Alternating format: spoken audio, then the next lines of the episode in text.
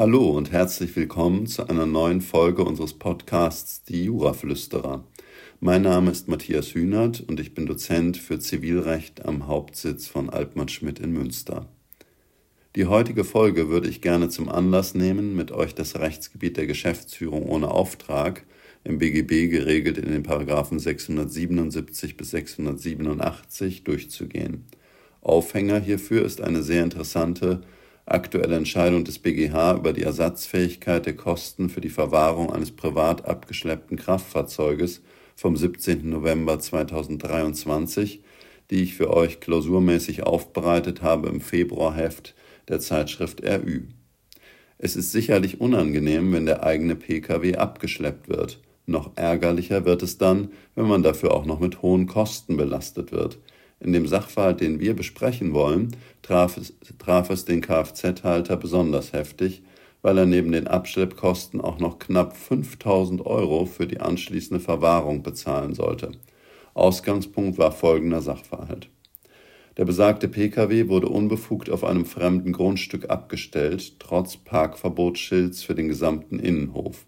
Dessen Verwalterin ließ daraufhin das Fahrzeug durch eine private Transportfirma abschleppen welche das Fahrzeug im Streit um die Kosten allerdings nicht mehr herausrücken wollte für längere Zeit und das, obwohl der Fahrzeughalter schon fünf Tage später das Auto von dem Unternehmen herausverlangte.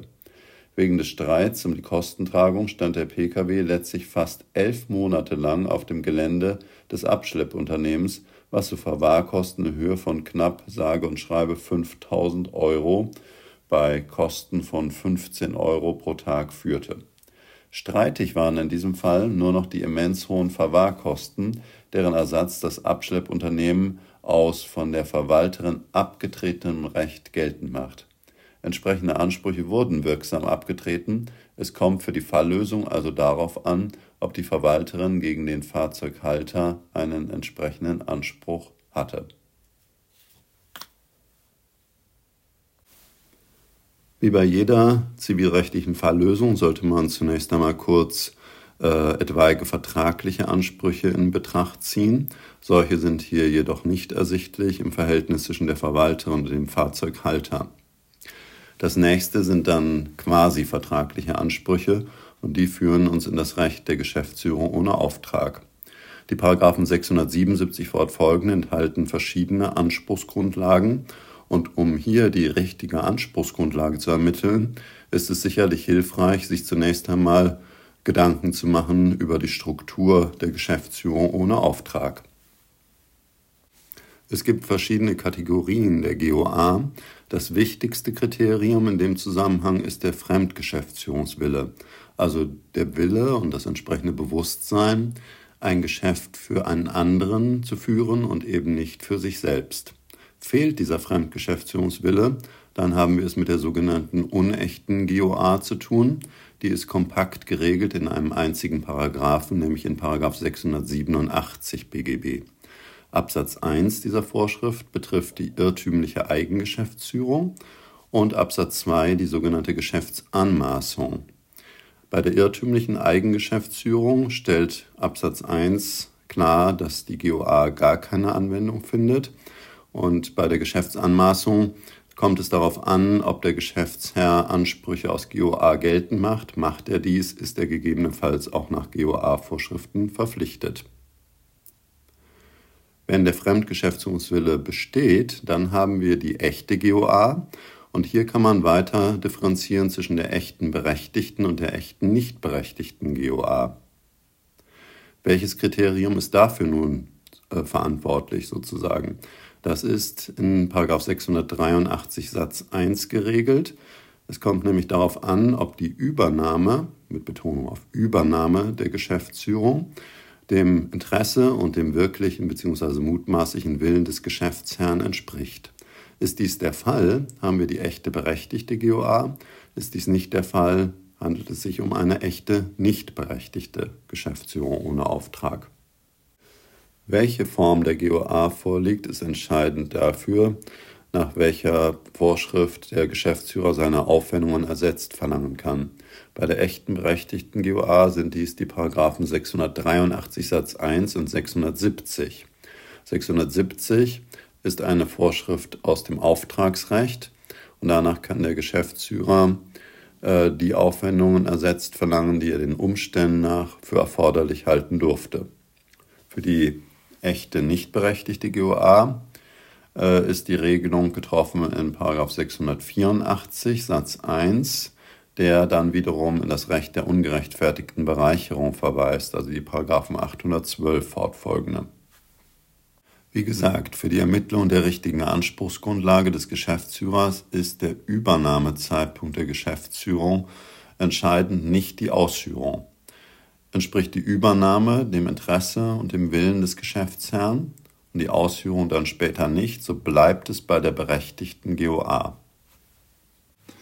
Beginnen wir hier also zunächst einmal mit einem Anspruch der Verwalterin gegen die Kraftfahrzeughalter auf Ersatz der Verwahrkosten aus echter berechtigter GOA gemäß den Paragraphen 683 Satz 1 und 670 BGB. Das setzt zunächst einmal voraus, dass ein Geschäft geführt wurde. Der Geschäftsbegriff der GOA ist ein sehr weiter Begriff. Darunter fällt jedes tatsächliche und rechtliche Tun. Und hier bestand das Geschäft eben darin, dass das Kraftfahrzeug abgeschleppt wurde, beziehungsweise darin, dass die Verwalterin das Kraftfahrzeug hat abschleppen lassen. Ein solches Geschäft müsste aus ihrer Sicht auch fremd gewesen sein.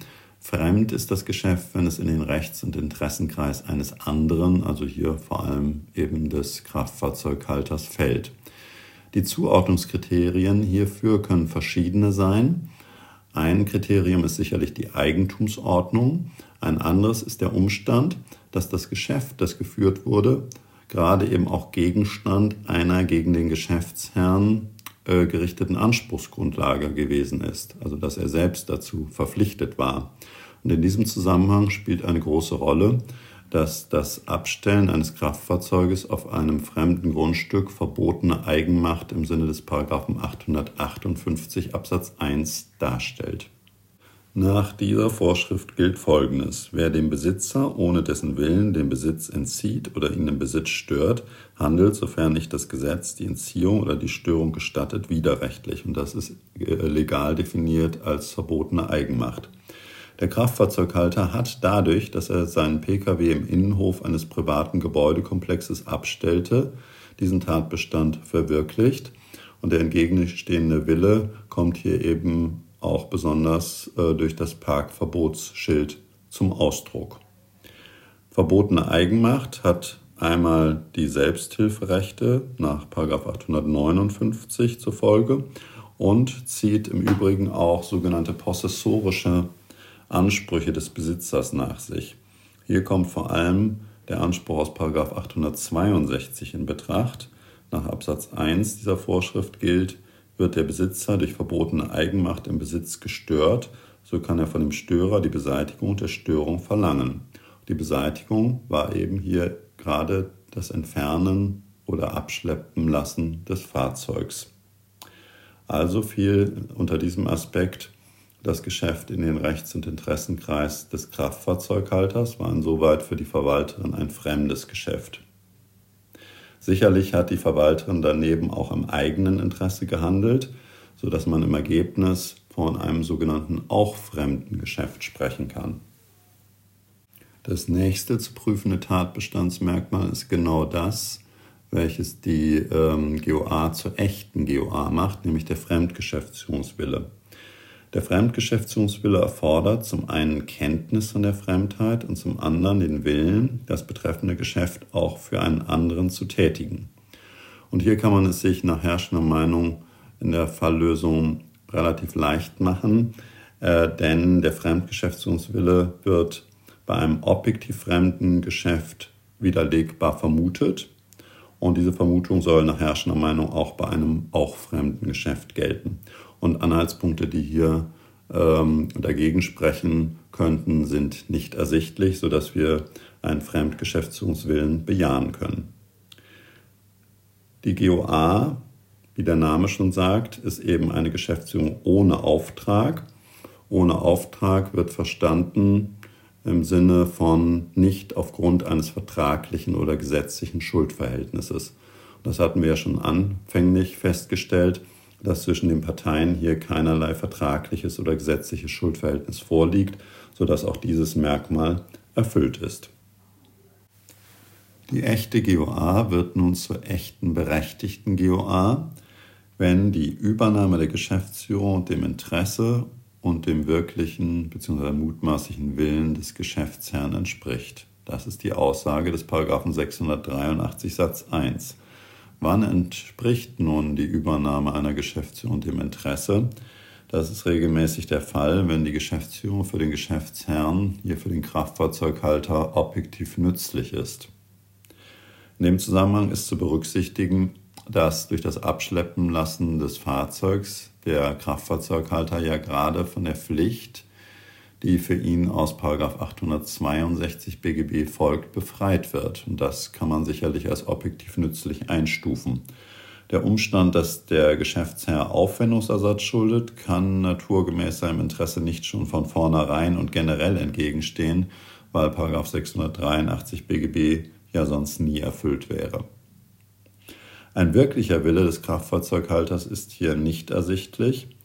Ähm, der mutmaßliche Wille wird in der Regel mit dem Interesse gleichgestellt. Also dem mutmaßlichen Willen entspricht grundsätzlich das, was im Interesse des Geschäftsherrn liegt und äh, im Interesse liegt regelmäßig, was objektiv nützlich ist. Das hatten wir bereits festgestellt so dass man hier davon ausgehen kann, äh, dass die Geschäftsführung mangels entgegenstehender Anhaltspunkte auch dem mutmaßlichen Willen des Kraftfahrzeughalters entspricht und damit liegen die Voraussetzungen einer echten berechtigten GOA vor. Paragraph 683 Satz 1 verweist nun für die Rechtszeuge in das Auftragsrecht, nämlich in den Paragraphen 670 BGB. Danach kann der Geschäftsführer Ersatz der Aufwendungen verlangen, die er den Umständen nach für erforderlich halten durfte. Für die Abschleppfälle ist anerkannt, dass darunter die Kosten für das Abschleppen des Fahrzeugs selbst fallen, weil hierdurch natürlich die Besitzstörung oder Entziehung und damit die verbotene Eigenmacht beendet wird. Für die Verwahrungskosten ist die ganze Sache nicht so eindeutig. Äh, weil diese Kosten nicht in unmittelbarem Zusammenhang mit der Vorbereitung und Durchführung des Abschleppvorgangs stehen. Allerdings muss ja der Geschäftsführer den Abschleppvorgang auch mit einem vertretbaren Aufwand und vor allem ohne Haftungsrisiko abwickeln können. Wenn er die Verwahrungskosten gar nicht ersetzt verlangen könnte, da müsste er im Grunde genommen ja einen geeigneten kostenlosen Parkplatz im öffentlichen Verkehrsraum ausfindig machen, wobei in unmittelbarer räumlicher Nähe es daran vielfach mangeln wird. Der BGH betont in dem Zusammenhang Folgendes. Damit die Besitzstörung rasch beseitigt werden kann, muss das Selbsthilferecht, das der Geschäftsführer ja auch wahrnimmt, einfach handhabbar sein und seine Ausübung darf nicht mit Haftungsrisiken belastet sein. Dem liefe es zuwider, wenn der Grundstücksbesitzer nur die Aufwendungen für ein Umsetzen des unbefugt abgestellten Fahrzeugs auf einen Parkplatz in dem öffentlichen Verkehrsraum für erforderlich halten dürfte, nicht aber die Kosten für dessen Verwahrung. Bei Verletzung der ansonsten bestehenden Pflicht zu der ordnungsgemäßen Auswahl des Parkplatzes könnten Schadensersatzansprüche des Geschäftsherrn drohen, Risiken dieser Art, so der BGH, muss der Grundstücksbesitzer nicht eingehen, sondern er darf das Fahrzeug in sichere Verwahrung geben. Und daraus kann man ableiten, dass die Verwahrungskosten grundsätzlich vom Aufwendungsersatzanspruch erfasst sind, also grundsätzlich äh, der Geschäftsführer diese für erforderlich halten darf. Das heißt selbstverständlich noch nicht, dass die Verwahrungskosten zeitlich unbegrenzt ersatzfähig wären.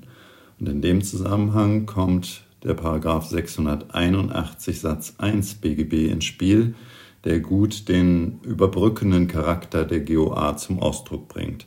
Nach dieser Vorschrift gilt Folgendes. Der Geschäftsführer hat die Übernahme der Geschäftsführung, sobald es tunlich ist, dem Geschäftsherrn anzuzeigen und, wenn nicht mit dem Aufschub Gefahr verbunden ist, dessen Entschließung abzuwarten. Daraus leitet der BGH ab, dass der Geschäftsführer die kostenpflichtige Verwahrung des Fahrzeugs nicht ohne weiteres zeitlich unbegrenzt für erforderlich halten darf. Hier gab es tatsächlich eine Weisung des Geschäftsherrn, die in dem Herausgabeverlangen nach fünf Tagen liegt.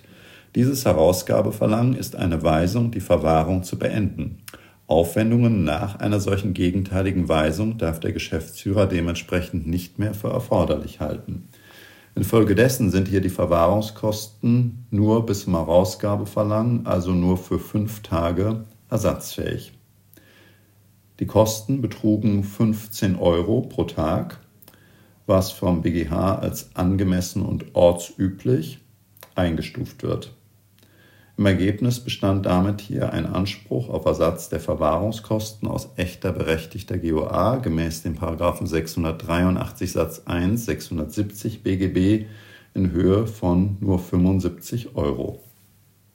Zu erwägen ist nun des Weiteren, ob ein darüber hinausgehender Anspruch eventuell aus echter unberechtigter GOA besteht.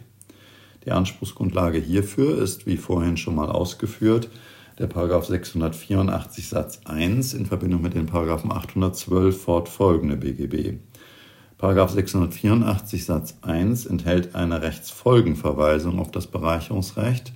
Wir landen also prüfungstechnisch dann im Paragraphen 818. Spätestens seit dem Herausgabeverlangen war klar, dass die Geschäftsführung nicht mehr dem Willen des Geschäftsherrn entspricht und damit wurde sie zur nicht berechtigten oder unberechtigten GOA. Paragraph 818 setzt allerdings voraus, dass der Kraftfahrzeughalter irgendetwas erlangt hat, wofür Wertersatz zu leisten wäre. Das ist hier nicht ersichtlich, auch nicht in Form von ersparten Aufwendungen.